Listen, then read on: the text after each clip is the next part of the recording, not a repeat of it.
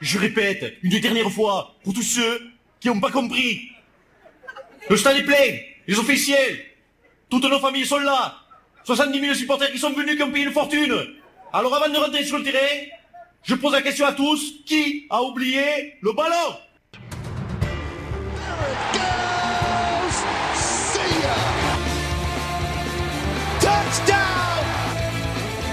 Sébastien Chaval. Oui Drive, save, rebound, score Quel pied Ah, quel pied Oh putain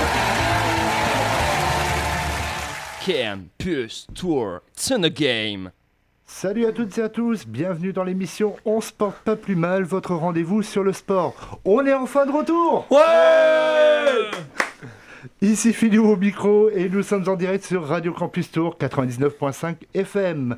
Au programme de l'émission de ce soir, on aura l'actualité locale. Le débat de ce soir sera sur la non-reprise du sport amateur. Il y aura une sélection musicale qui nous mènera de la France au Brésil en passant par le Canada. Une nouvelle rubrique qui qui le plus fort. Et on fera un retour sur les trois événements qui nous ont le plus marqué en 2020, parce que oui, on est le 1er février et c'est totalement l'époque où on fait ça.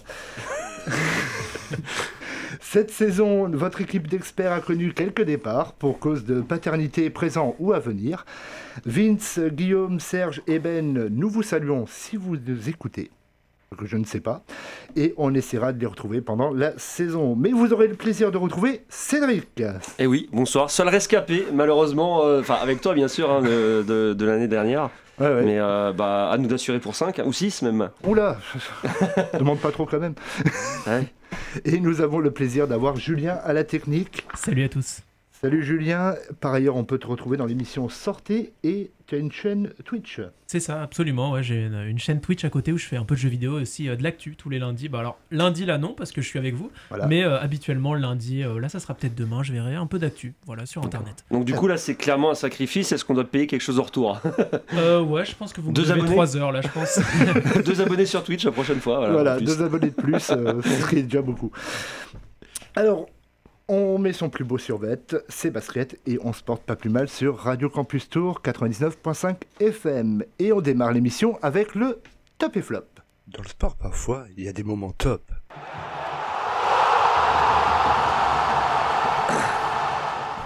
Et puis, il y a des moments un peu flop. bah, c'est l'heure du top et flop.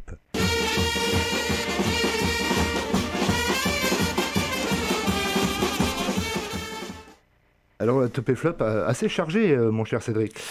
Euh, on va pas faire trop parce que sinon je pense qu'on y passe une heure. Hein. Faut pas oublier qu'on a fait 11 mois sans émission. J'ai peur que Il y a beaucoup de à dépasse un peu beaucoup quand même. alors du coup, à la base c'était bah, comme l'année dernière, hein, les, les, perfs de la semaine écoulée. Bon, étant donné que tous les sports n'ont pas repris, c'est un petit peu plus compliqué. Donc on a, on a un petit peu modifié le principe. mais je vais vous dire quand même les, les perfs de la semaine ou au moins depuis le début de saison pour euh, ceux qui sont arrêtés. Euh, on commence par la ville de la semaine, et c'est pas ces tours, et non, c'est pas Tours, c'est Metz. Euh, Metz, Ville-Lorraine, bastion des terres de l'Est, qui nous a quelque pris, pris le chou ce week-end, puisque bah, y a deux clubs messins qui sont déplacés en Touraine et qui ont battu les clubs tourangeaux. Euh, bah, il y a d'abord au tennis de table. Je, ne ah, pouvais bah, pas euh, commencer sans le tennis de table où, euh, où le TTMS s'est imposé à la 4S Tour, donc tennis de table masculin, en Pro B. 3-0 en plus, hein, donc voilà, pas de, pas de problème. Et les filles de Metz, donc je crois qu'ils font partie des deux meilleures équipes hein, actuellement, enfin en tout cas du, top 3, voilà, qui sont imposées à Chambray, 23-29. Donc voilà, Metz, on vous retient, on espère une revanche au retour. Voilà. Parce que bon, euh, c'était, un petit peu pénible quand même. Euh, l'équipe, alors c'est l'équipe du dernier trimestre, on va appeler ça comme ça, parce que bah, du coup elle a l'arrêt depuis bah, octobre, hein, comme, comme nous tous. beaucoup d'autres. Voilà. C'est l'US Tour, euh, l'US Tour bah, qui avait fait carton plein en fait, 6 hein, victoires en 6 matchs, et eux aussi ont dû faire la tête au moment où on leur a annoncé qu'ils ne refouleraient plus la pelouse. ils étaient leaders de leur, leur poule en Fédéral 3, après une victoire sur Chinon. Euh, donc voilà, ils sont dans l'attente euh, de la reprise comme nous. Je suppose qu'ils ont hâte en étant, euh, en étant leader. Donc on souhaite déjà de tout cœur que tout le monde reprenne vite et qu'on les suive un petit peu, puisque une montée en Fédéral 2, ça, bah, ça arrive pas souvent. Il me semble pour l'US Tour, hein. En tout cas, s'y maintenir, c'est plus compliqué. il, y a il y a 20 ans presque. 20 ans, Donc, Ouais. euh, ouais, vaut mieux Soyons espérer- patients. Soyons patients. ouais. Euh, la joueuse de la semaine, oui, parce que il y a quand même des, des joueuses ici euh, en Touraine. Euh, Ana Paola Rodriguez Bello. Alors je ne connaissais pas non plus. C'est une handballeuse de Chambray, donc internationale brésilienne de 33 ans qui s'est fendue de 11 buts en 11 tirs lors du match contre Metz, ce qui est plutôt pas est mal. Très très bien même. Voilà, donc moi je me suis dit bah ouais c'est plutôt une bonne perf et donc du coup bah forcément je suis allé voir un peu son pédigré et donc du coup j'ai déjà vu qu'elle était internationale brésilienne. Donc déjà ça place euh, place la, dame dans le dans le monde du hand. Mais c'est surtout qu'en fait elle a remporté les huit derniers championnats euh, nationaux auxquels elle a participé puisque 2020 n'a pas fini. Euh, elle a gagné trois fois avec Niederösterreich euh, deux fois avec Bucarest trois fois avec Rostov. Donc déjà sa place. Elle a gagné six fois la coupe nationale. Et surtout, je sais pas si d'ailleurs c'est pas la seule, elle a réussi à gagner les trois coupes d'Europe différentes qui existent au hand Au hand, féminin, une fois chacune. Donc franchement, respect. chapeau euh, à, la, à, à- à la joueuse parce que euh, là, elle- au vu du classement de Chambray, j'ai l'impression que déjà elle la porte. Parce que. Chambray, ils sont, euh, Chambray est pile au milieu, je crois 7ème. Ça, 7ème sur 14. Donc euh, visiblement un peu d'apport euh, d'expérience, ça fait pas de mal. Donc euh, pareil, les filles ont la chance de jouer, on leur souhaite euh, bonne chance pour cette fin de saison. Euh, sans public, Et malheureusement. je tiens quand même à préciser, euh, chapeau aussi pour le nom de l'équipe autrichienne. Tu t'es Ouais. pas trompé, et Ouais. ça c'est fort. C'est euh, d'une belle reprise. voilà. Mais en, en tant que natif d'Alsace, j'étais obligé Ah. d'assurer le coup. Ah oui, là, là, oui, d'accord. Sinon, euh, Sinon, tu sinon, plus voilà, alsacien en fait. c'était compliqué. Voilà. Euh, et puis bah, le comeback de la saison, bah, bah, c'est nous. Eh ben, c'est nous. C'est oui. nous. hein. voilà, 11 mois d'interruption puisqu'on avait fini donc fin février. Fin février, Euh, ouais, quatre début départs, mars, ouais. donc voilà, on retrouve le chemin des micros. Euh, donc une attention toute particulière à nos anciens chroniqueurs que sont euh, Hubert, Patrick, Georges et et Bernard, Ouais. bien sûr qui, qui nous manquent. Qui nous manque évidemment. beaucoup. Voilà, voilà. Donc on, voilà, je pense qu'on s'en sortira même mieux sans eux, hein, on peut le dire Bah, aussi. en tout cas, euh, ce sera plus calme, c'est sûr que voilà, là, ça, euh, sera, ça sera déjà plus calme. Non, euh, un petit coucou évidemment à, à- à Serge, euh, Guillaume, Vincent et Benjamin. euh, donc euh, bah, moi j'ai connu ici hein, l'année dernière Ah, puisque Ah, oui. vous étiez voilà, tous les cinq vous connaissiez déjà d'avant. Oui. Donc voilà une, une cohabitation qui était assez sympathique, un peu un peu fofolle des un fois. peu faux folle, mais Voilà, bon, mais en tout cas, on a passé des bons moments et c'est dommage d'ailleurs qu'on n'ait pas pu finir la, saison parce qu'on voulait ouais. faire des lives. euh, des lives en direct de, de la patinoire. voilà, du la patinoire, l'UTBM peut-être, on avait parlé aussi. euh, ouais. L'UTBM est bien parti. On, Ah. on peut réessayer euh, On si, peut- si on peut. peut. Voilà. Mais euh, du coup, voilà, un, un coucou à nos quatre, euh, à nos quatre anciens qui, euh, bien sûr, si le temps leur permet, euh, pourront, euh, pourront revenir. Et moi, j'aurais juste un petit truc, c'est saluer la victoire des remparts qui ont repris leur championnat de D1, euh, C'est la vrai. poule A, puisque la D1 a- s'est arrêtée bah, comme tous les autres sports, hein, comme beaucoup de sports. Mhm. Et ça a été rediffusé en deux poules euh, géographiques. Et je fais avec mes mains, que vous ne voyez pas à la radio, des gros guillemets. Ouais. Donc euh, Tours est dans la poule A avec euh, Cholet, qu'ils ont battu donc euh, samedi. Euh, Caen, Brest, Neuilly-sur-Marne, Dunkerque et Nantes. Et la poule B, c'est là où on voit qu'il y a des experts en géographie, Voilà. puisqu'on retrouve l'équipe du Mont Blanc, de Marseille, de Strasbourg, d'Épinal, de Montpellier, de Chambéry et de Clermont-Ferrand. Alors les buteurs du côté des Tourangeaux, euh, David Camille a marqué un but, Alexis Cronier, Phil Buchbacher, euh, Fabien Mété et Antoine Torres. Donc euh, belle victoire pour la reprise. Et à noter l'excellente, l'excellent direct qu'ils ont fait sur leur page YouTube des, remparts de Tours. Un match qui a été commenté par deux anciens joueurs de Tours, Ba- Bastien Quinsac et François Glaise, une des grandes gloires du, hockey tourangeau. Et le prochain match sera contre Caen. Et à noter que l'équipe de Caen a dans ses buts le deuxième gardien de l'équipe de France, Romain Kemner, et un de leurs gardiens remplaçants, bah, c'est une remplaçante, parce que c'est une femme. Oui, c'est la euh, seule, je crois. c'est la seule femme, c'est la Ouais. première femme à, à jouer dans une ligue, fémi- euh, ligue masculine homme et euh, c'est super euh, chouette pour elle. Et j'ai vu son, le match amical qu'elle a fait tout début d'année avec l'équipe de Caen, c'était Mhm. diffusé pareil sur YouTube et euh, elle a énormément de potentiel. Donc euh, grosse, grosse, grosse équipe euh, quand euh, Mhm. devoir les, les cueillir. Mais tu sais, justement qui suit, euh, qui suit le, le hockey, Oui. euh, justement à propos de, est-ce que, est-ce que justement c'est plus facile pour elle d'être arrivée pile sur ce poste? Parce que est-ce qu'elle aurait eu euh, finalement sa chance si elle était dans le champ, si on va appeler ça comme ça, ou c'est Elle n'aurait jamais eu sa chance parce qu'au niveau du règlement, les femmes n'ont pas le droit de jouer sur la glace avec les hommes Ah, pour le niveau physique. D'accord, oui, euh, comme dans tous les sports. Le hockey masculin est souvent plus physique que le hockey féminin. Mais il y a une autorisation pour les gardiens de but, puisqu'il y a une règle normalement qui doit être respectée. Et je, salue beaucoup d'attaquants qui m'ont fait des crasses, même au floorball. on ne touche pas aux gardiens. Donc, après, le truc, c'est que les, tirs sont un peu plus puissants.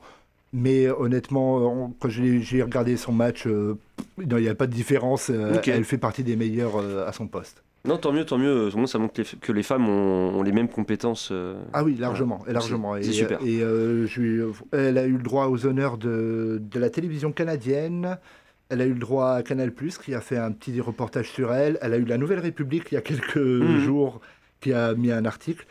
Et euh, honnêtement, non, elle le mérite amplement. Et je lui souhaite d'ailleurs une très très longue et très belle carrière à son poste et d'aller encore plus haut. Ok. Ben voilà, ben merci Cédric en tout cas. Ben Donc on va faire une Allez, salut. Première... on va faire une première petite pause musicale. On va écouter Soul en duo avec euh, Charlie Winston et le titre Dusty Man.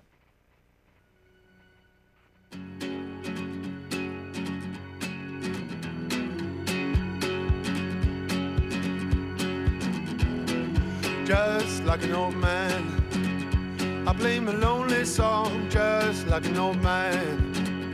I play to get along. I got my own style, you got your own style. I got my own style, you got your own style. Oh, oh. Du cimetière, dans l'allée tout au fond, à six pieds sous terre. À deux, on se morfond. Moi j'avais mon style, toi t'avais ton style.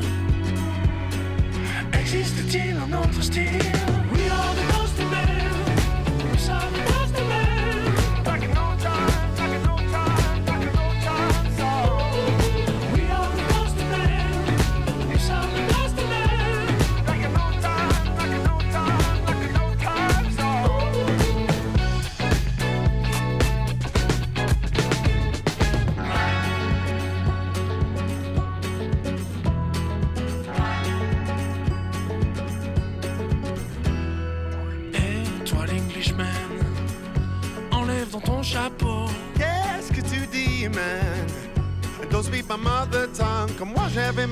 toi t'avais ton style. So, écoute. Moi j'avais mon style, toi t'avais ton style. Poussière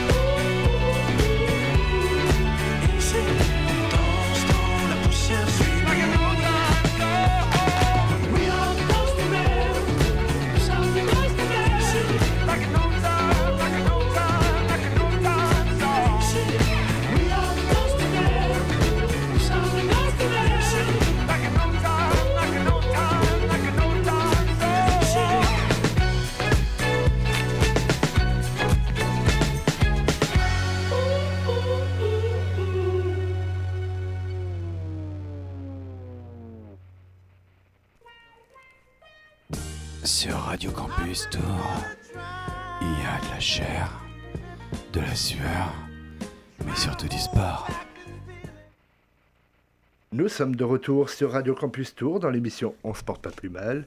Alors on prépare ses idées et on affûte ses arguments car c'est l'heure du débat.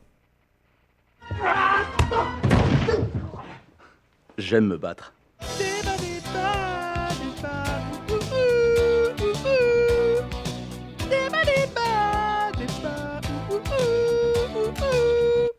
Alors un débat qui euh, n'en sera peut-être pas forcément un, puisque nous sommes tous les deux, euh, mon cher Cédric, euh, issus du sport amateur, mais c'est surtout la non-reprise, ou surtout le, le côté un peu compliqué de la reprise du sport amateur.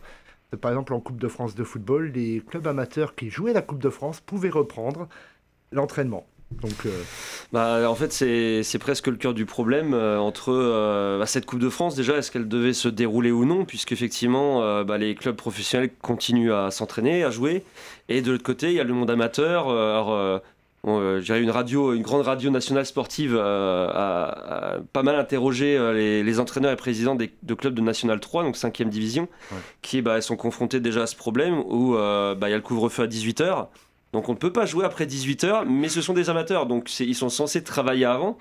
Donc euh, certains euh, ont, ont contourné la règle en, en allant s'entraîner à 6h du matin. Mais bon, euh, voilà, le, le problème c'est que, euh, la Fédération française de foot demande aux clubs amateurs de... Enfin, aligne les clubs amateurs pour jouer, mais bon, déjà énormément ont, ont déclaré forfait. Hein. Oui. Là, on passe le cacher. Et, et certains jouent, mais bon, voilà, clairement, c'est du grand n'importe quoi parce que en tant que, que club amateur, tu, tu peux pas quoi. C'est euh, bon, là, là, on a vu, par exemple, ce week-end, euh, bon, le Tour Football Club a gagné contre euh, ça. son, son tour de, de Coupe de France contre une équipe de R3, je crois, de régional 2 Mhm. ou 3.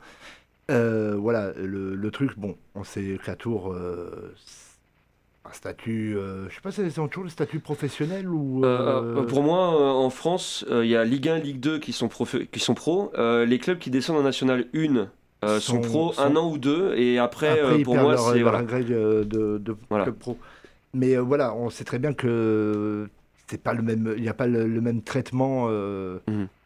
Et euh, c'est vrai que pour les, les clubs, euh, les clubs amateurs, euh, même purs et durs, euh, comme euh, nous on peut faire partie, hein, euh, Mhm. et en plus dans des sports, toi peut-être plus parce que c'est un sport qui est plus développé, mais nous c'est un, sport qui est en, en- en voie de développement. Euh, c'est vrai que la- le côté fermeture des, des vestiaires, fermeture des, des gymnases tout court, déjà ça, ça a pas mal impacté. Bon, on a eu la chance, nous, au niveau du club, de, des impacts, euh, à, à ce que les jeunes puissent s'entraîner, mais euh, ils ont fait quoi? Ils ont fait trois entraînements et puis Oui, pareil, on a tout hein. refermé. voilà. C'est surtout. C'est dommage évidemment pour nous parce que bon, on pense un petit peu à notre, truc, mais euh, surtout pour les petits, euh, c'est euh, ça leur permet aussi de se défouler, ils s'amusent avec leurs copains et, là. donc on espère, que cette solution, on va trouver éventuellement une solution très rapidement, mais ça c'est pas de notre ressort. Mais ouais, c'est vrai que le, sport amateur souffre et, souffre énormément, ne serait-ce que d'un point de vue bah, la frustration de ne pas pouvoir faire du sport, hein, euh, déjà, ça va ouais. de soi. Et le, le deuxième truc, bah, c'est que tôt ou tard, on va, on va avoir des, des soucis. euh, Certains clubs vont avoir des soucis au niveau financier. euh. Mhm. Je sais pas, toi, toi au niveau du, du tennis de table euh, Euh, bah alors écoute, quand on a fait notre, notre AG trois mois plus tard que prévu, bah écoute, au niveau, au niveau finance, nous on n'est pas trop, on n'a pas trop souffert la première année. Euh, mais je sais par exemple que euh, les, les clubs euh, qui ont des équipes pro comme la 4S où jouent les tours Ouais. ont déjà à la base bon, des plus gros budgets de nous, c'est pas des millions, mais eux par contre ont clairement souffert de, de, de cette crise. Et, et du coup, pour eux, c'est un peu plus compliqué. Enfin, en tout cas, de mars à juin, ça a été compliqué puisque bah, la- vraiment la saison s'est arrêtée. Là, les deux clubs ont pu reprendre. Ouais. Donc, les, les équipes masculines et féminines sont, sont de sortie. Mais bon, euh, voilà, je, je suppose que pour eux, c'est quand même difficile d'être concentré à 100% euh, sur leur sport, sachant que bah il y a toujours ce, voilà, cette crise sanitaire qui rôde. Il n'y a pas de public, donc euh, même si c'est retransmis maintenant sur les réseaux sociaux, c'est différent. Oui, il n'y a, pas la même. Voilà. On le voit, on le voit même, ne serait-ce qu'au niveau professionnel, euh, quand on regarde. Ah, c'est d'une tristesse absolue les Les matchs. hein. stats sont d'une tristesse Ouais, ouais, absolue. Euh, je regardais là ce week-end, par exemple, le top 14. Euh, c'est bon, le top 14, bon, il joue, c'est bien, mais il manque un élément, Voilà. c'est le public. Et on voit les résultats.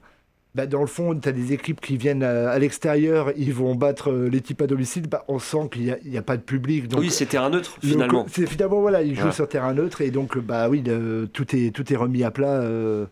et, et surtout, pour, même pour des clubs euh, amateurs ou même semi-pro ou pro, il y a ce problème, c'est que bah, qui dit public dit buvette, dit recette d'entrée et tout ça. Mmh et c'est de l'argent qui à la fin de la fin bah, va manquer et ça va ça va pénaliser euh, ça risque de pénaliser en tout cas moi ce qui me ce qui me dérangeait purement compétitif donc là c'est clairement le, le, le tryharder qui parle euh, sur, les, sur le tennis de table quand il y a des gros clubs et je suppose que c'est pareil dans toutes les disciplines des gros clubs donc qui, qui ont les moyens d'entraîner les, les, jeunes donc les moins de 18 ans euh, plusieurs fois par semaine donc les clubs que j'ai cités comme la 4S ou Jouer bah, quelque part, c'est un peu de la, pour nous, c'est un peu de la concurrence déloyale parce que ce sont des jeunes qui progressent très vite. Mmh. Euh, nous, on est à l'arrêt dans tous les autres clubs, donc ça signifie que eux, en fait, ne, ne perdent pas.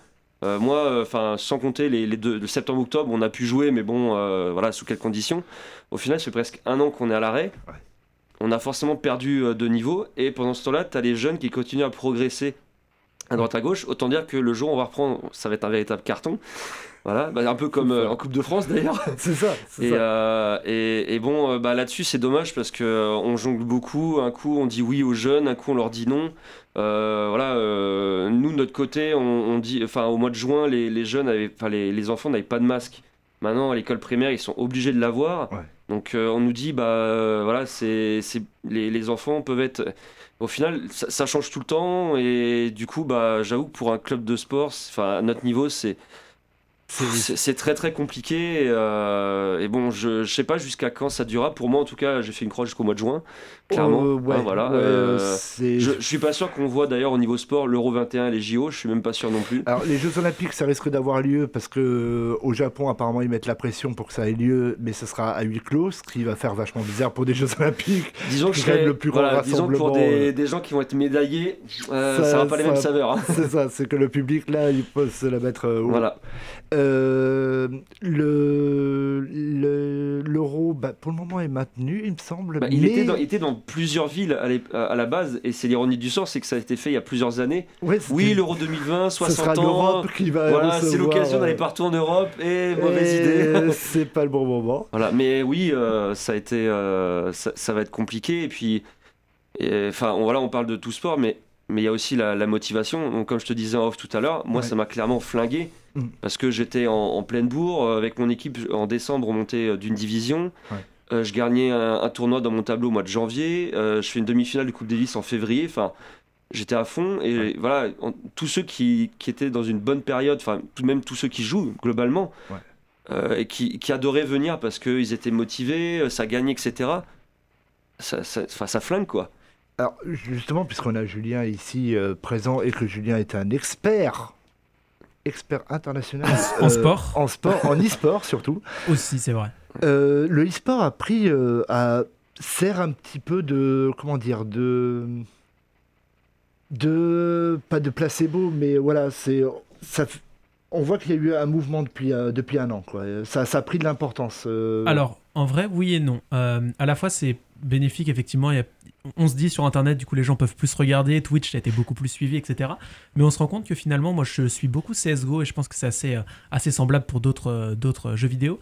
Euh, en fait, les, les, joueurs, il y en a beaucoup qui ont fait des sortes de burn-out cette année parce qu'en fait, comme les tournois se déroulaient en ligne et plus, et plus hors ligne et plus en, physique, et eh ben, ils sont retrouvés dans des situations où ils avaient des tournois toutes les semaines.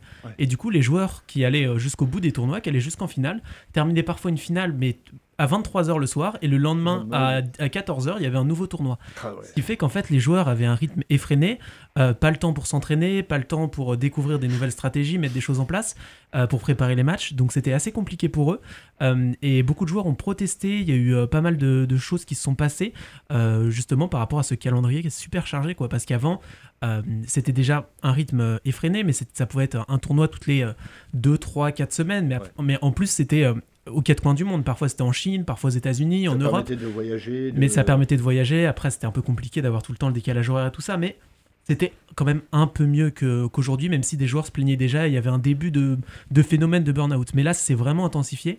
Euh, je pense notamment à l'équipe française Vitality.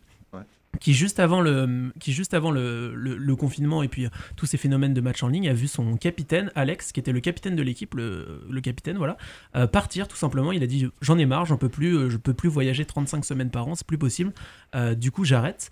Euh, donc euh, grosse restructuration dans l'équipe, etc. Quand le capitaine s'en va, c'est compliqué.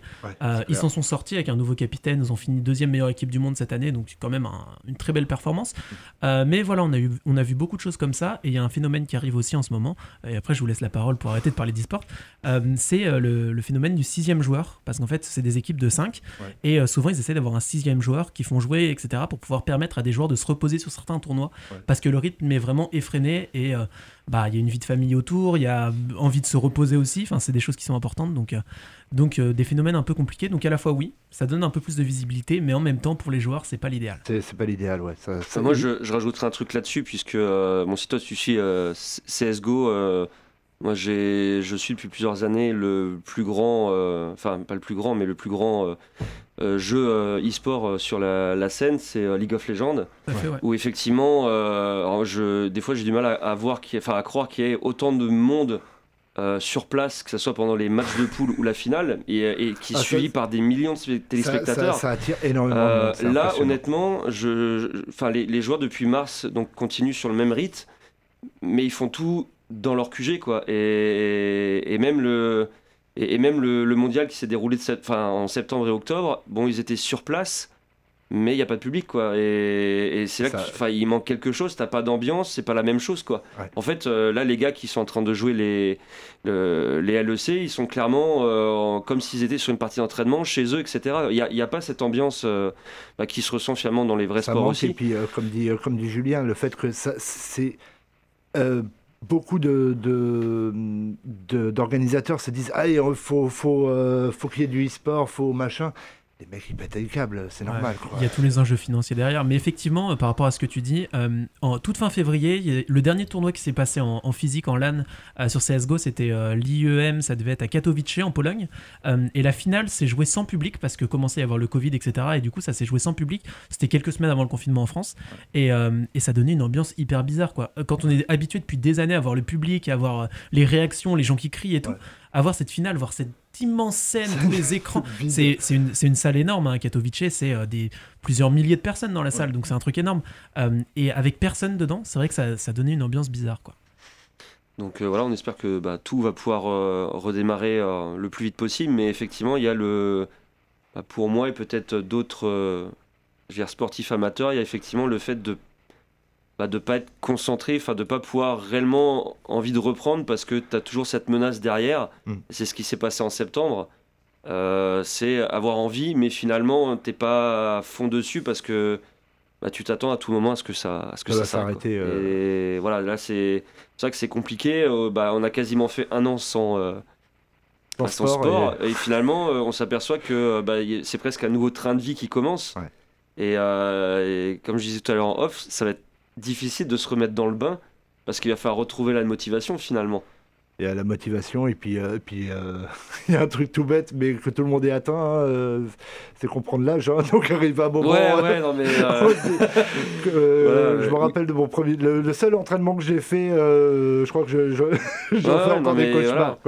Mais, ouais, bon, on espère évidemment de pouvoir tous reprendre parce que bah voilà, même regarder des matchs, enfin de n'importe quel sport qui a pu reprendre, clairement c'est voilà, c'est pas fou. Ouais, bah, espérons, espérons le plus vite possible parce que bah voilà, si on, si on fait du sport, euh, même euh, quel que soit le sport, hein, il n'y a pas de préférence, il a pas de mhm. voilà, c'est que c'est aussi un côté, euh, ça fait du bien, ça permet de, de revoir un peu les, les copains et et voilà, donc espérons que ce soit le plus vite possible. Et puis attends, même à la, enfin, pour finir vite fait, même à la télé, moi j'ai tellement hâte de voir un, enfin les JO avec toute cette ambiance. quand tu vois des gens qui vibrent pour des sportifs et que toi derrière ça, ça, ça, t'emballe, ça te, ça te motive. Enfin vraiment, il y a, y a, quelque chose qui, qui est mort quoi et c'est terrible.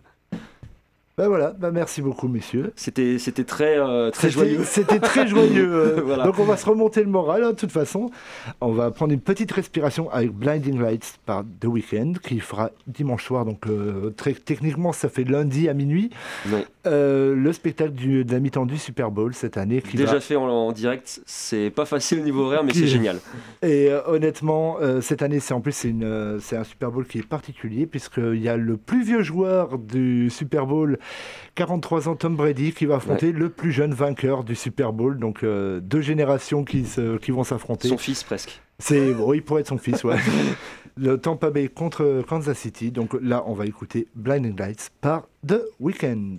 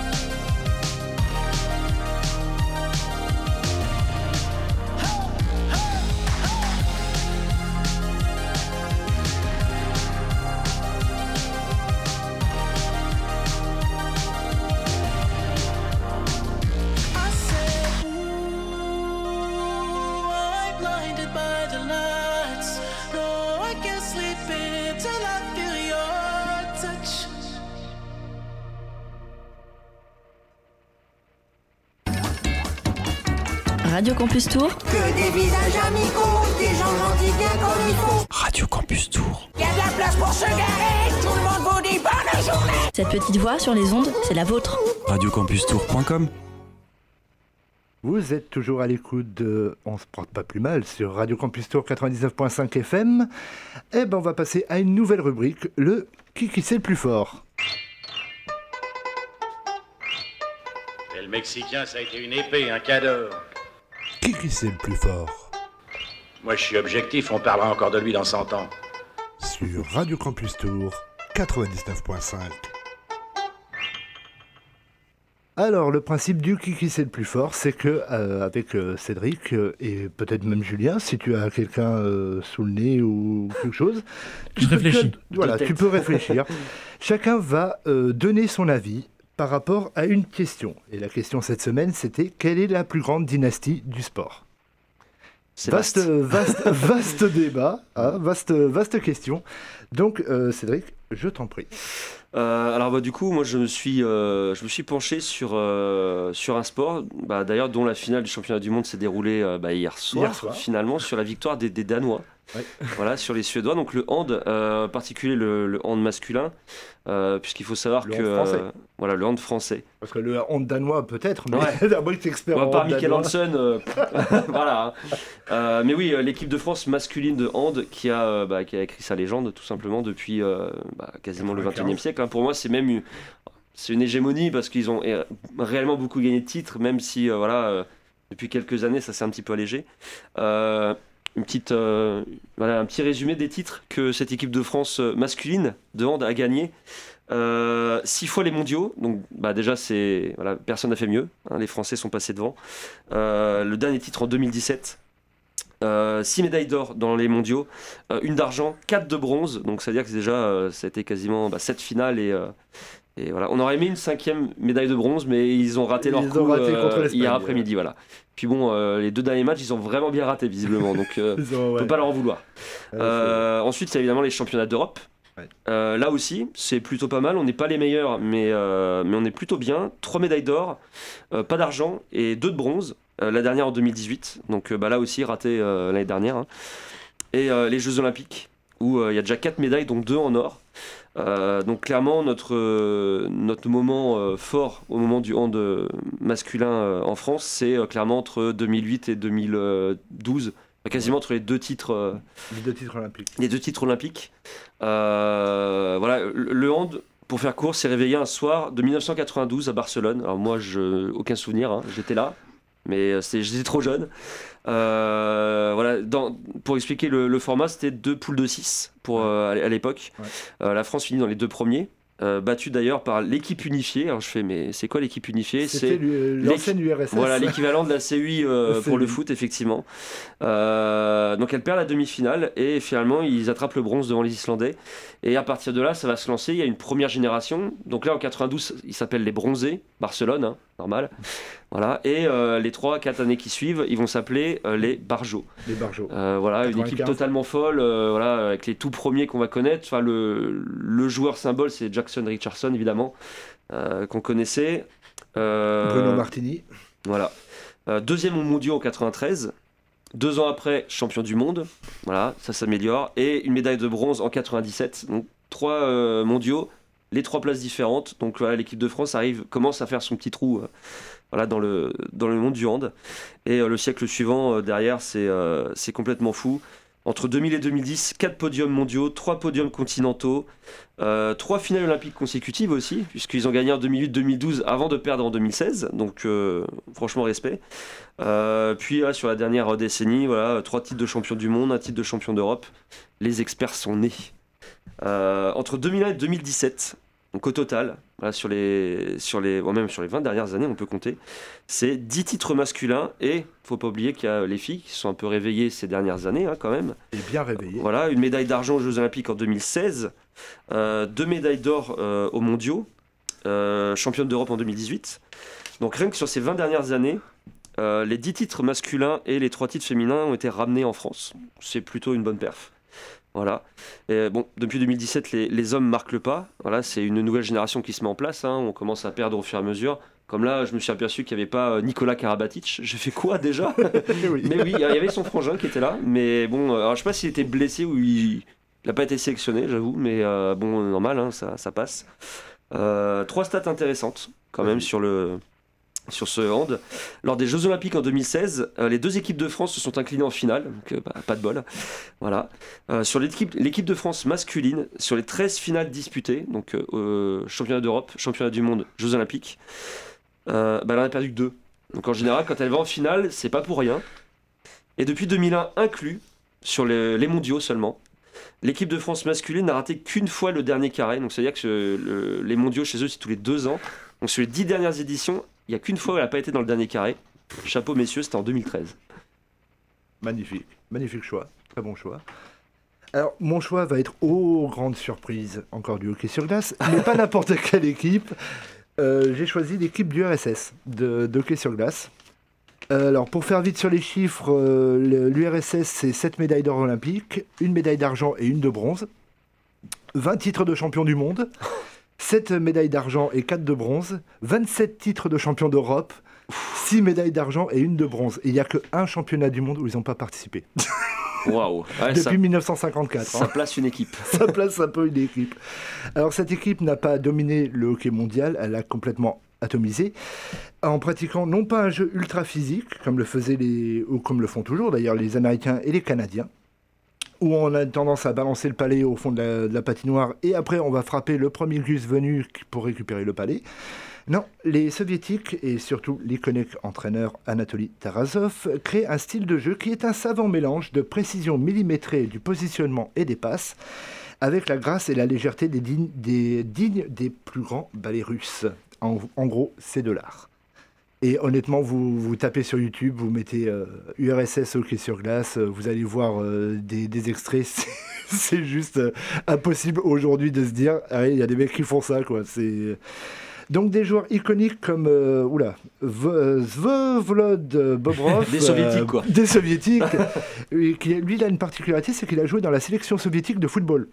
Ah. C'est-à-dire que l'hiver il faisait du hockey, l'été il faisait du foot, comme quoi. Euh, c'est possible. on peut faire de sport totalement.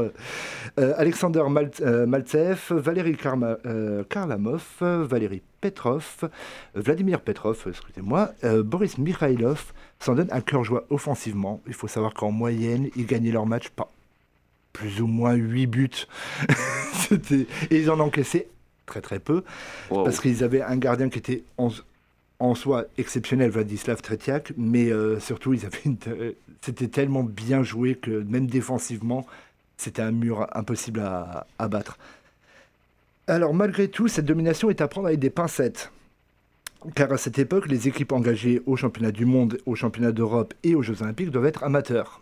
Ah Et l'URSS, qui euh, était une nation comme une autre, avait bien compris comment euh, contourner le règlement.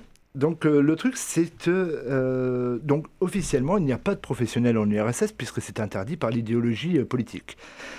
Dans la réalité, donc techniquement, les joueurs étaient des employés, tout ce qu'il y avait de plus normal, mhm. d'entreprises nationales ou de l'administration soviétique, donc euh, l'armée, la marine, le KGB. Et de ce fait, bah, au niveau des instances internationales, ils étaient amateurs.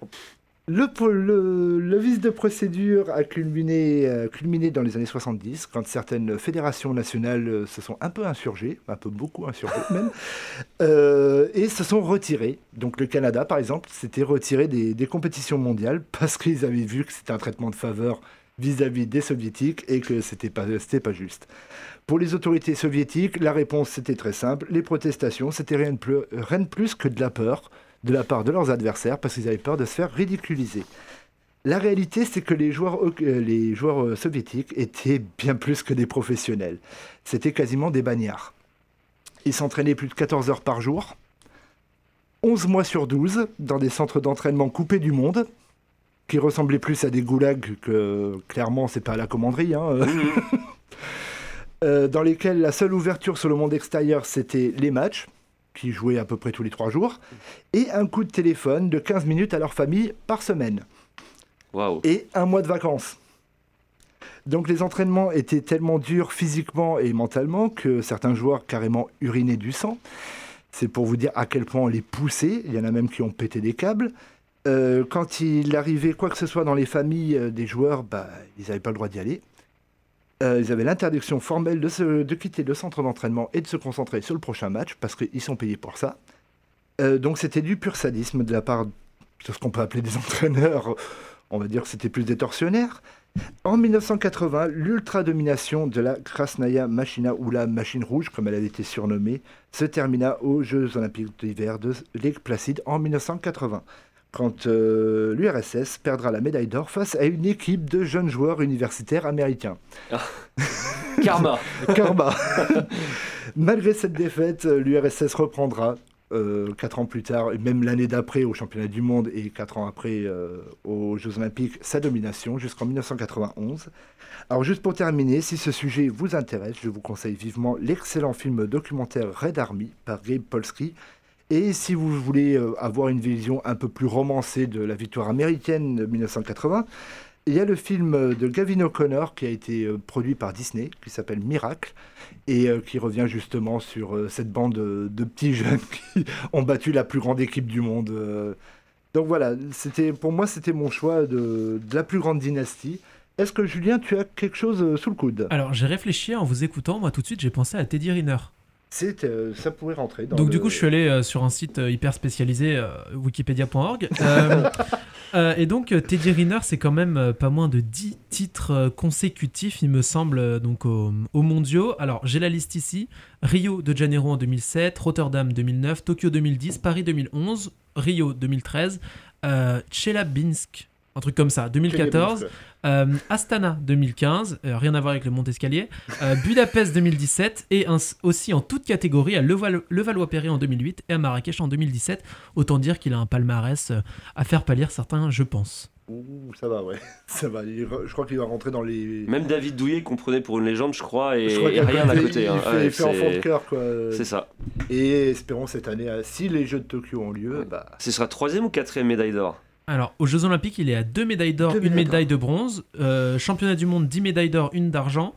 Euh, et ensuite, championnat d'Europe, 5 médailles d'or. Championnat de France, 4 médailles d'or. Championnat de France par équipe, 2 médailles d'or. Enfin, il en a un certain nombre, quoi, à la maison. Euh, il arrive dans une compétition, il roule sur tout le monde, et puis bonsoir. C'est ça. À la maison, je pense qu'il n'a pas une, une, petite armoire avec toutes ses coupes, il a une salle entière. C'est ça. Et en plus, avec les kimonos qui vont bien, quoi. Bah, merci Julien, en effet, c'est un très très bon choix, ainsi que pour toi, mon cher Cédric. Donc on va se faire une petite pause. Hein. Pourquoi pas? On va se faire une petite pause. On va partir au Brésil avec une magnifique chanson brésilienne, Acredita no Veio, qui est chantée par Pelé. Et oui, l'ancien joueur de la Seleção. Il, est, il a 80 ans et il chante. Donc, euh, et là, il est accompagné par Rodrigo et Gabriela.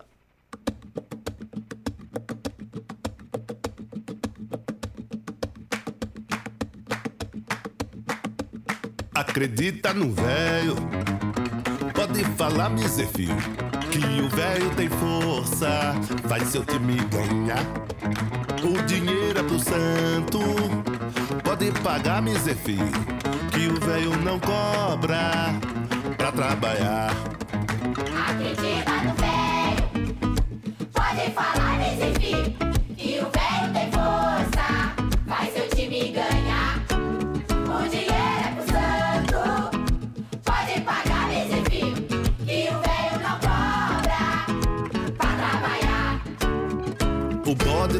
Índia custa sete mil reais.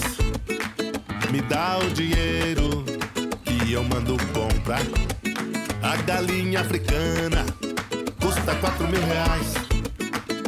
Fica tranquilo que ela não deixa falhar.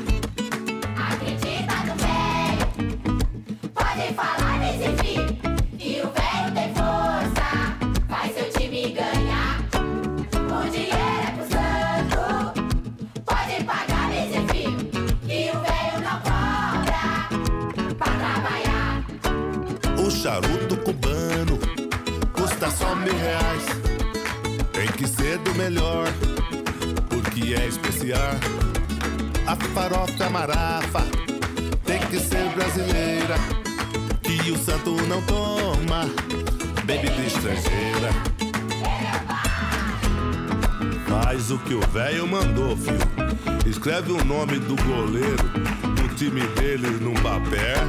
Costura na boca do sapo que ele vai ficar com fome e no jogo vai comer muito frango.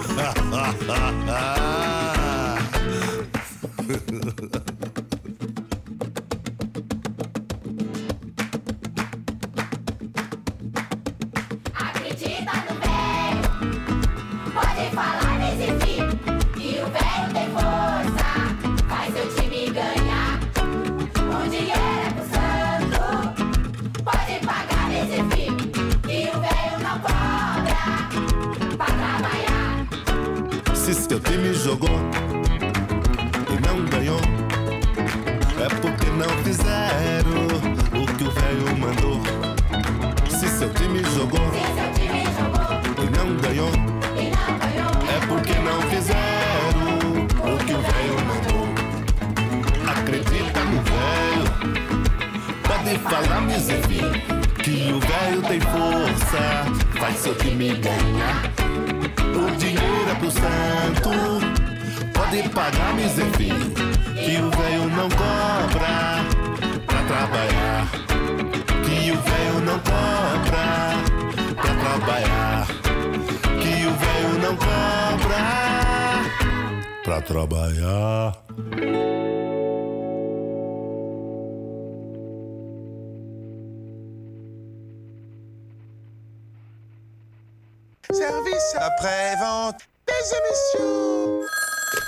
Donc, tu viens plus aux soirées, Sancho Bah non, euh, j'ai j'ai radio le lundi soir. Ah, mais c'est sur quelle fréquence 99.5. Ah, ben je vais écouter alors. Vous êtes toujours sur le 99.5 dans l'émission On se porte pas plus mal. Alors, avant de passer à la suite, on a eu euh, un message de Seb, euh, Sébastien, que vous retrouvez dans les- l'excellente euh, émission euh, Tigalgo United et dans la non moins excellente émission Ghetto Blaster, Effectivement. où il a pris le relais de, De Mathilde, c'est ça. Et il nous fait, euh, justement par rapport à la chanson, il nous fait une petite précision, comme c'est un expert du foot. Euh, Pelé, dont le fils Edinho a été gardien de but à Santos dans les années 90, mais il était mauvais. Donc euh, Pelé appréciera et son fils également. Il verra ça directement avec eux, s'il nous écoute, évidemment. Donc, euh, bah, on va faire un petit retour sur euh, 2020, qui a été une grosse année euh, bien, Grosse bien année devant la pourrie, télé, ouais. qui restera dans l'histoire comme une des, euh, des années les plus pourries. Et euh, on va juste mettre un petit jingle. Bon, ça c'est le jingle de fin. euh. Je me- suis trompé de jingle, c'est ça? C'est ça. Je crois que j'ai pas le, le jingle qu'il faut. Pas le jingle qu'il faut. Comment il s'appelle le jingle? Il s'appelle. euh, Bah je l'ai pas, je crois que je l'ai pas. Va falloir le faire à la bouche, je pense. Bon, bah, on va faire à la bouche. Allez, 1, 2, 3, là, voilà. Jingle Donc, dans l'année 2020, dans le sport, euh, on a pris euh, trois événements qui nous ont le plus marqué. Il y en a eu plein, mais. euh, Donc, euh, Cédric, est-ce que tu pourrais commencer? Bon, on en fera un chacun. On enfin, en chacun fait son un tour, voilà. de rôle, oui. Bon, je, je suis obligé de commencer euh, par, euh, allez, par, aller Le par tennis de le foot, table. histoire qu'on finisse, euh, Je crois que j'ai trouvé le jingle. Ah, Ah, magnifique. Il est très très pro ce Julien, c'est incroyable. Presque à l'heure. il a jamais lâché Presque à l'affaire, l'heure. c'est bien. Donc, t'en prie, donc le football. Bah oui, le football en Ligue des Champions, forcément, euh, format euh, euh, avec le, le Covid. Et du coup deux clubs français qui, bah, qui se sont fait euh, qui se sont fait plaisir puisque avec un match à jouer au lieu de deux euh, bah, simplement l'Olympique lyonnais a atteint les demi-finales et le Paris Saint-Germain la finale. Donc pour, pour Lyon je pense que c'est même peut-être plus fort au vu des équipes éliminées hein, la Juve La et Juve, Manchester ouais. City. Donc c'est voilà c'est du costaud. Bravo à eux et, euh, et pour Paris, bon, euh, je dois avouer que contre l'Atalanta, on a tous serré les fesses. hein.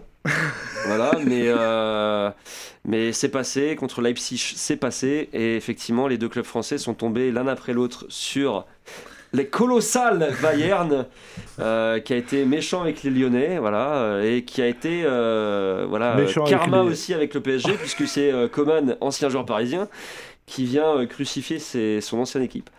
Euh, donc euh, bonne, bonne perte des, des deux clubs français, euh, bah, qui s'est clairement pas suivi cette année. hein. On va pas être, voilà, on va pas être, on va pas être méchant, mais voilà, les clubs français qui sont complètement ratés. Rennes, bon, dont c'était la première. Rennes, il fallait s'y Voilà, attendre. et, hein. et bien sûr le- l'incroyable Olympique de Marseille qu'on s'est délecté chaque semaine de, de ces, savoir s'ils résultats. vont égaler le record Voilà. et battre le record. J'ai pas raté un match, hein, c'était superbe. Ouais, ouais, ouais. D'accord, point de vue euh, extérieur, c'est magnifique. Euh, spectacle. Donc, en tout cas, voilà, pour la Ligue des Champions, bah, c'était plutôt les deux clubs français qui nous ont fait plaisir euh, bah, cet été finalement. Voilà.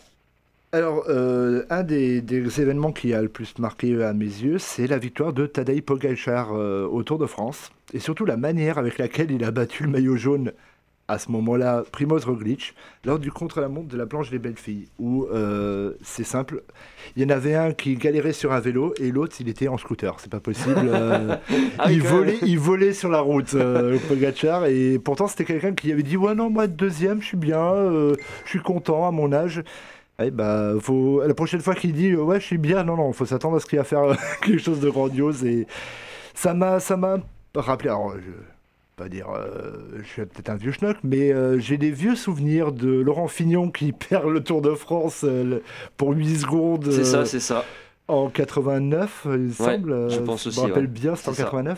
89. Et bah, là, on avait exactement la même image. euh, un maillot jaune en détresse sur un vélo et, et un mec qui vole, euh, vole à la victoire. Quoi. Moi, je retiens surtout que c'est un Slovène qui dépasse un autre Slovène, donc Ouais. euh, chapeau à eux. On sait pas où étaient les Français, mais chapeau. Bah, les Français, ils étaient. euh, il y avait, il y avait Alain Philippe, mais euh, Voilà. bah, il s'est fait pénaliser d'ailleurs. Voilà, d'ailleurs, on, on va en venir, puisque euh, c'est euh, c'est finalement un, un- un événement marquant aussi. Alors, c'est pas le premier à qui ça arrive, évidemment, mais Julien un moment. Lafilippe, qu'on érigeait déjà comme oh, maillot jaune, visiblement, c'est pas trop son truc. Euh, champion du monde, euh, Julien Lafilippe, hein, euh, au bout d'une course incroyable. Donc, il avait dit, hein, c'était plutôt sur une course qu'il était bon, mais pas sur, sur une durée de trois semaines, comme pour le Tour de France. Donc, oui, euh, champion du monde, euh, donc forcément on est content hein, en, tant que, en tant que Français. Euh, Peut-être que ça en amènera d'autres de titres, alors pas que de champion du monde pour lui, mais certainement à l'avenir. Et ce sera donc forcément un cycliste français très attendu dans les années à venir. Et, pour- et important pour l'équipe de France et, et pour son équipe qui sera, je sais pas s'il va être au Tour de France cette année, ça dépendra certainement de, des Euh, choix euh, du, du directeur sportif, mais Je il pense, n'y a pas de je raison. pense qu'il va faire le Tour de France, mais euh, son- ses objectifs, c'est les, les grandes classiques. Oui, voilà, c'est plutôt ça, Parce que c'est un mec qui est très bon sur des classiques. un tour, il. Bon, il a prouvé qu'il pouvait tenir le maillot jaune, mais euh, trois semaines c'est long Ouais, je et, pense que c'est compliqué, ouais. et ça risque d'être un poil dur. Mais euh, ouais, sur les courses d'un jour, il peut être très très très fort. D'ailleurs, on- moi, je, je, je passe un- je lui fais un petit coucou quand même parce qu'ils euh, attendent avec, euh, avec sa femme, Marion Rousse, cycliste, ou ancienne cycliste. Ah, un un, cycliste, enfin, un petit ou une petite. Donc, euh, Ah, bah, félicitations voilà, un cycliste peut-être. Peut-être euh, avec des parents comme ça. Voilà. Et d'ailleurs, la photo euh, d'annonce était marrante sur Instagram. C'était un tout petit maillot euh, de champion du monde qui montrait devant le ventre. euh, C'est génial. c'est génial. Bah, moi, le deuxième truc qui m'a le plus marqué en 2020, c'est la renaissance du 15 de France. Alors, quand je vrai. dis renaissance, attention, on n'est pas encore arrivé au bout du chemin, mais il y a de belles choses. Rédemption. Une rédemption par rapport à 10 ans euh, assez catastrophiques. Euh, et d'ailleurs, on le voit à Montpellier avec l'ancien sélectionneur, c'est pas la, Mhm. la grande joie. Euh, non, euh, très clairement, Fabien Galtier a, a trouvé un excellent groupe avec des jeunes. Il fait confiance aux jeunes champions du monde il y a ces, euh, des deux dernières éditions. C'est ça, que L'année dernière, ça n'a pas eu lieu. Et, et taper l'Angleterre en premier match du, du tournoi, alors que honnêtement, Ah, personne, fort, hein. personne ne voyait battre l'Angleterre, vice-championne du monde. Euh, voilà, donc. et après en automne, la fameuse Coupe d'automne où euh, on se retrouve euh, en finale contre, contre l'Angleterre avec une équipe plus que bis. Et on arrive à les pousser jusqu'au. Et les Anglais qui nous ont raillés en disant que oui, on ne prenait pas ça au sérieux, que c'était une parodie de rugby, que voilà. Et euh, finalement, on les pousse jusqu'en prolongation et on perd sur un coup de pied de Farrell euh, Mhm. qui en rate euh, trois autres pendant le match. Et Oui, c'est vrai que ça aurait pu être fini avant en vrai. ça hein, aurait mais- pu être fini largement avant. Mais non, il y a, il y a- je pense qu'il y a, y, a il y a un bon truc qui est en train de, de commencer. Le tournoi, ça commence ce week-end euh, en Ah Italie ouais. contre l'Italie. Donc on va voir est-ce que ça va se confirmer ou est-ce que finalement c'était un feu de paille. Mais j'ose espérer que c'est c'est une belle, euh, une belle aventure qui commence. Et 2023, et c'est la Coupe du Monde en France. Donc euh, Qu'on la gagne enfin. Qu'on la gagne enfin parce qu'on a été souvent en finale, mais on n'a Ouais, jamais réussi à c'est gagner. vrai, c'est vrai. Euh, dernier, euh, dernier petit point, euh, rapidement aussi. Euh, alors je, je ne suis pas du tout ce sport, donc à, à quel point ça m'a impacté. C'est la MotoGP. Hmm. Euh, MotoGP avec Quartararo, donc euh, c'est un Français, hein, Fabio Quartararo, qui a alors pas gagné euh, un, mais euh, tro- euh, trois ou quatre, il me semble, dans l'année. Il faut savoir qu'au moment, au moment où il a gagné donc son premier, euh, ça fait évidemment les, les titres euh, du sport. Euh, seuls deux pilotes avaient réussi à gagner, euh, deux pilotes français avaient réussi à gagner le, le- la MotoGP avant, et lui en une saison, il vient quand même de les dépasser à lui tout seul. Donc c'est, euh, je vais pas dire que c'est un renouveau de la moto en France, mais finalement, parce qu'on n'a jamais été très bon. Il y a beaucoup d'Italiens, beaucoup d'Espagnols. Euh, mais euh, voilà, ouais. Fabio Quartararo, c'est euh, l'avenir de la, de la moto française. Mm. Donc finalement, moi qui ne suis pas du tout sport mécanique, ça me permettra de suivre un petit peu son, son pro, enfin, ses, ses progrès. Ouais. Et on espère qu'il puisse faire fort cette année ou Et, les années et d'après. cette année, il avait. euh, en plus, c'était une année un peu particulière. Bon, Oui, parce que certes, c'est- parce que le Covid, mais Marquez, s'était cassé la Ouais, figure au c'est premier Grand Prix. C'est dommage parce que bah, c'est un des meilleurs, si ce n'est le meilleur à l'heure actuelle, Mm. Marc Marquez. Et mais ça a aussi ouvert la porte à pas mal d'autres coureurs. euh, Johan Mir, qui est champion du monde. Mhm. euh, Morbidelli, qui est le coéquipier de, de Quartararo chez Yamaha Petronas. Voilà, et, euh, et finalement, ça a donné un championnat beaucoup plus ouvert qu'on aurait pu penser au départ. Parce que bah, quand on a Marc Marquez au départ, on sait très bien que de toute Voilà. façon, ça va être vite plié. Et le, voilà, donc, euh, ouais, non, c'était une belle, une belle histoire et espérons qu'elle euh, qu'elle continue. Oh Alors, oui. au, au chapitre de belles histoires, et euh, ce sera mon dernier choix, euh, ce sera ben, la victoire de Pierre Gasly, hein, 26 ans après celle d'Olivier Panis, euh, lors du Grand Prix de Monza, euh, le Grand Prix d'Italie à Monza. Euh, bon, alors certes, certains vont dire oui, mais il a profité, que Hamilton a pris une pénalité et tout. Oui, mais sauf qu'il faut quand même être là, il faut quand même aller jusqu'au C'est bout. comme n'importe quel Grand Prix. Et en plus, dans une voiture qui n'est très clairement n'était pas faite pour gagner, hein, euh, l'AlphaTauri, C'est même vrai. si j'aime énormément cette, euh, cette petite équipe. L'AlphaTauri, c'est pas une équipe, ils vont jamais être champions du monde, très Ah, clairement. Non, non. Et euh, non, ce que j'ai, ce que j'ai, j'ai apprécié, c'est que bah, après un an où il, il a passé quand même un cauchemar en 2019 euh, chez Red Bull, où il a été euh, critiqué plus que critiqué par ses, ses deux patrons, et euh, finalement, bah voilà, il, il gagne et il montre qu'il mérite amplement sa place de, de champion. Mhm. Donc voilà, je pense qu'on a fait le, le Oui. tour pour Oui, cette oui, c'est bon. petite reprise. C'est bon, c'est bon. Eh bien, merci beaucoup, messieurs. Bah merci. Bah, de rien, c'était cool de revenir. C'était cool de revenir. Voilà, c'est le coup de sifflet final de l'émission. Nous vous remercions d'avoir été des nôtres. C'était la reprise et en douceur. On va pas se faire un claquage dès le premier jour. hein. Non, ce serait dommage. Ce serait dommage. Vous pourrez bientôt retrouver cette émission en podcast sur le site de Radio Campus Tour. D'ici là, portez-vous bien. On se retrouve le 15 février à 20h en direct pour encore plus de sport et espérons un peu plus de décode. Mais on va y arriver petit à petit. D'ici là, portez-vous bien, respectez les gestes barrières, attention, c'est important. On ne le dira jamais assez. Mm. Restez à l'écoute. Dans quelques minutes, LJDH. Et à 23h, c'est Accord majeur. Accord majeur. Et n'oubliez pas qu'on se porte pas plus mal sur Radio Campus Tour 99.5 FM. Salut à toutes et à tous. Bonne soirée.